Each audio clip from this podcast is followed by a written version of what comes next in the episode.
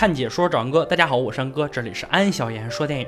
今天安哥给大家讲一部豆瓣评分九点六的共三集电视剧《我们的父辈》。今天来讲第三集，也就是最后一集。废话少说，让我们开始说电影吧。上集我们说到，格雷塔因为失败主义言论被投入了监狱，维克多满脸血迹被捆在树上，生死不明。夏利听到威尔汉姆的死讯，决定委身军医。事实上，威尔汉姆正面临军法裁制，马上被枪决。而弟弟弗里德汉姆返回了前线作战，五个德国年轻人的命运最后又会如何呢？被捆在树上、满脸是血的维克多碰到了两名路过的德国士兵，他们发现维克多还活着，并且是德国人，于是给他松绑了绳子。此时，游击队的头目和手下埋伏在草丛中，实际上是把维克多当作诱饵来猎杀德军。伏击的计划相当成功，两名惊慌的德国士兵被打死。游击队头目对维克多的表现很满意。威尔汉姆煎熬地等待自己的死刑，结果第二天有个军事官跟他说：“你的处决结果变了，从现在开始，你是第五百缓刑队的人。”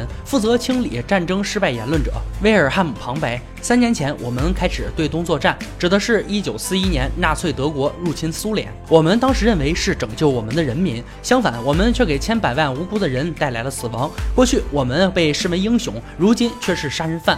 镜头来到了波兰的游击队，正在向小镇的居民购买生活物资。一番讨价还价之后，终于成交。居民们问游击队有没有犹太人，头目一口否认。他身旁的队员说：“我们会把犹太人像猫一样淹死。”一旁的维克多心情非常复杂。柏林的监狱里，格雷塔不再是众星捧月的明星，他和其他人一样，只是低贱的阶下囚。军事官命令威尔汉姆把面前的小屋烧掉，说屋子挡住了炮弹部队的弹道。威尔汉姆则说那样太蠢了，大火会暴露我们的位置。军事官一再坚持，威尔汉姆只能拿着汽油走进小屋。屋子里有一对老夫妇，面容慈祥，热心的邀请威尔汉姆坐下喝茶。威尔汉姆的眼神软了下来。军事官闻不到烧焦味儿，知道威尔汉姆没有烧小屋，狠狠地掐住他的脖子。这时候参谋部打来电话，不能放火烧屋，否则俄国人就会知道我们在撤退。军事官这才放开威尔汉姆。游击队这边，阿丽娜带来的党卫军上校的照片，他计划明天刺杀这个恶贯满盈的刽子手。另一方面，弟弟弗里德汉姆接到了一项任务，给上校当司机，明天进攻波兰游击队。这个上校就是第一集枪杀一个犹太小女孩的突击队长弗里德汉姆，痛恨他，但没办法。任务就是任务。第二天，波兰游击队在路边埋伏，他们伪装成纳粹士兵，诱导纳粹进入埋伏区域。维克多看到紧随其后的弗里德汉姆，想不到阔别多年的朋友竟然在这种情境下见面，这让弗里德汉姆有些恍惚。回过神来，一脚踩下刹车，前面的士兵很快被游击队打死，坐在副驾驶的军官也中弹身亡。弗里德汉姆赶紧倒车，带着上校逃跑。维克多故意抬高了枪口，他不忍心伤害弗里德汉姆。弗里德汉姆载着上校到一处安全的地方停下。上校说：“我认识你，还有你的哥哥威尔汉姆。”弗里德汉姆说：“他死了。”上校告诉了他真相：“你哥哥并没有死，他是逃兵，被判处死缓，现在在第五百行星大队，没有任何反应。”是弗里德汉姆此刻的反应，他的内心庆幸哥哥还活着。上校带领手下到波兰的一个村庄进行扫荡，一个小男孩发疯似的逃跑。上校对弗里德汉姆说：“他是你的兔子。”我倒数三下，弗里德汉姆举起枪瞄准，小男孩倒下。此时的弗里德汉姆早已经不是那个刚参战时那个不想战争的文艺青年，他面无表情，已经被战争磨练成冷酷的杀人机器。上校把几个疑似帮助游击队的波兰三人抓起来，打算当着村民的面处决。游击队的成员混在居民中间围观。上校命令弗里德汉姆拉动脚下架的绳索，自己则在旁边拍照。五条生命就这样在弗里德的手下牺牲了。本性善良的他，此刻手中已经沾满了鲜血。游击队的成员被绞刑震撼到了，而维克多的一番话点醒了队友：他们的生命在德军手中不是死不死的问题，而是怎么死的问题。所以必须和德军斗争到底。另一方面，夏利在战地医院看到了威尔汉姆，他之前以为威尔汉姆死了，才向军医献了身。可如今两人被命运捉弄，夏利痛苦地告诉威尔，自己一直深深爱着对方，然后哭着跑开了。但威尔汉姆何尝不是一直对夏利心心念念？如果没有战争，他们也许早就结婚生子，也许会过上幸福的生活。当夏利整理好自己的情绪，却发现威尔汉姆的缓刑队离开了医院。在此刻的柏林监狱，格雷塔被关在这里。同监狱的女人认出她就是著名的歌星。女人甜蜜的回忆说：“我是因为你的歌才认识我的丈夫，在一个酒馆的舞会，那里放着你的歌。他很高，十分英俊，没想到却邀请我一起跳舞。从那个晚上，我就知道命中注定。”定就是她了。这个女人即使身处监狱，依然很乐观，甚至在监狱里养了一只叫亚瑟的受伤小鸟。第二天，女人被带走了，她叮嘱格雷塔照顾好亚瑟。此时，弗雷德汉姆累了，靠在林子中的一棵树睡着了。等他醒过来，发现一只狼正龇牙咧嘴地盯着他。弗雷德汉姆和他对视，狼却害怕地走开了。可能是弗里德汉姆杀的人太多，身上的杀气太重，把狼给吓走了。哥哥威尔汉姆旁白：一九四四年四月，苏联红军驻扎维斯瓦河畔，纳粹德国大势已去。弟弟说的对，我们是巨大屠宰场里的待宰牲畜。第五百缓刑队军事官给士兵们训话，他依然不敢承认已经失败的事实，让威尔汉姆和战友去搬死去的士兵。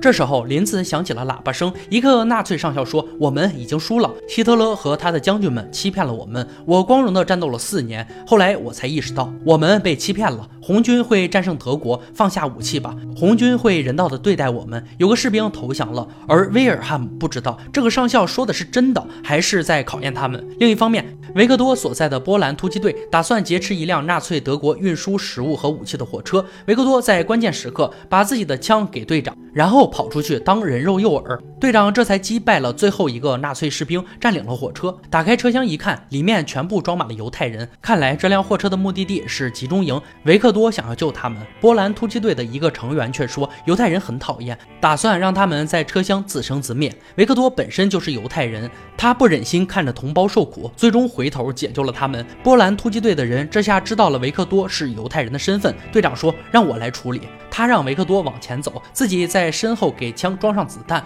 看起来像是要处决。队长很欣赏维克多，你是一名好同志。战争不会持续多久，我祝福你活下去。然后把枪扔掉，让维克多赶紧走。维克多一个人走在树林里，发现了纳粹德军，赶紧躲起来。等他们走远了，自己赶紧跑。这时候后面有个人拿枪对准了维克多，维克多转身一看，原来是弗里德汉姆。弗里德汉姆说：“趁现在没有其他人，你赶紧走。”转眼间，上校在维克多身后出现，当心弗里德汉姆！我数到三。面对作恶多端的上校的命令和昔日的好友，弗里德汉姆不再犹豫，手起枪落，上校被打死。这也算是替之前的犹太小女孩和许多无辜者报仇吧。弗里德让维克多赶紧走。维克多问：“那你怎么办？”德国已经战败了。弗里德汉姆说：“一切已经输了。”目送着维克多离开，冷酷的弗里德汉姆眼眶里有泪水在打转，他心里其实还留存着最初的那份善良。时间来到了一九四五年二月，威尔汉姆和战友们正在埋设地雷，而一旁的军事官根本不管他们的死活。在柏林监狱这边，军官来找格雷塔，他希望格雷塔可以在一份文件上签字，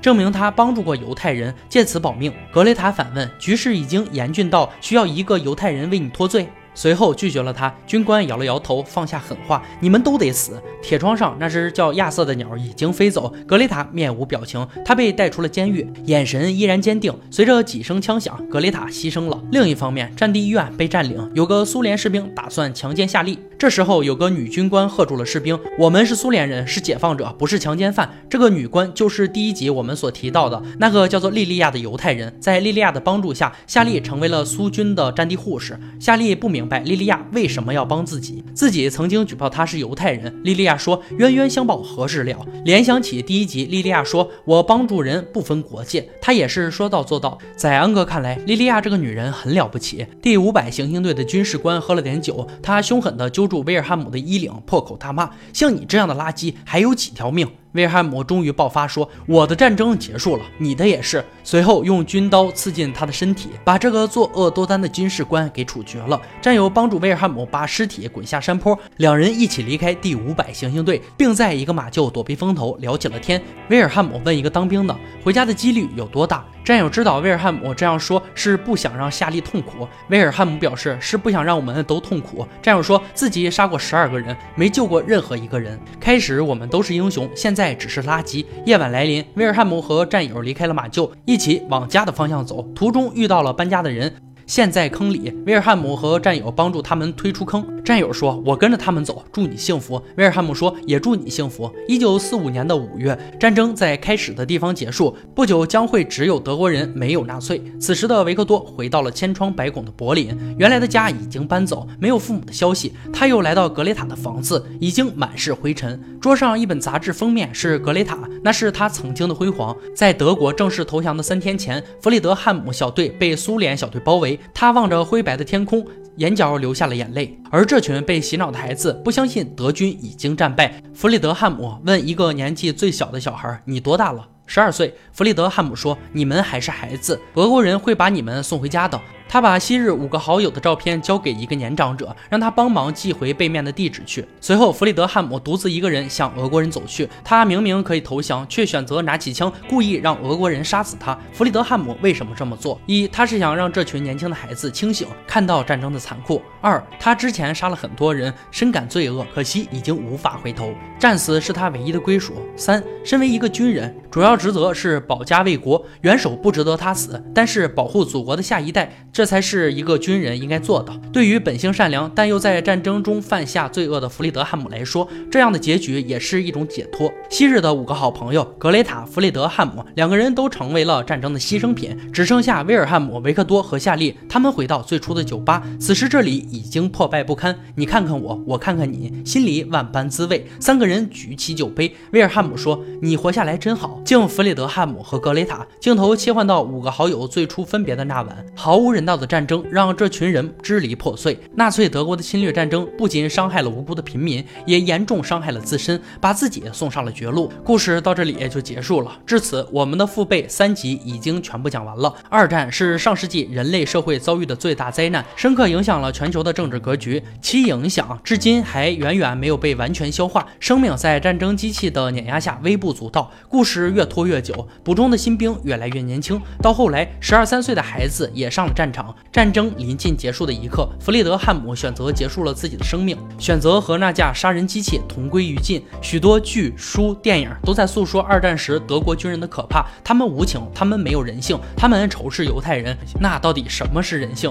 他们真的仇视犹太人吗？人性生来都是一样的，善与恶并存。他们这一代在希特勒的洗礼下长大，自然而然地认为自己是在为崇高的理想战斗，认为屠杀犹太人是正确的行为。我们的父辈是德国人的一次集体回忆和一次对自己的反思，贴近现实的客观态度和对战争人性深刻的反思，让这部战争迷你剧成为一道独特的战争片景观。好了，今天解说就到这里吧。喜欢安哥解说，别忘了关注我哦。看解说找安哥，我是安哥。欢迎大家订阅我的频道，每天都有精彩视频解说更新。我们下期再见。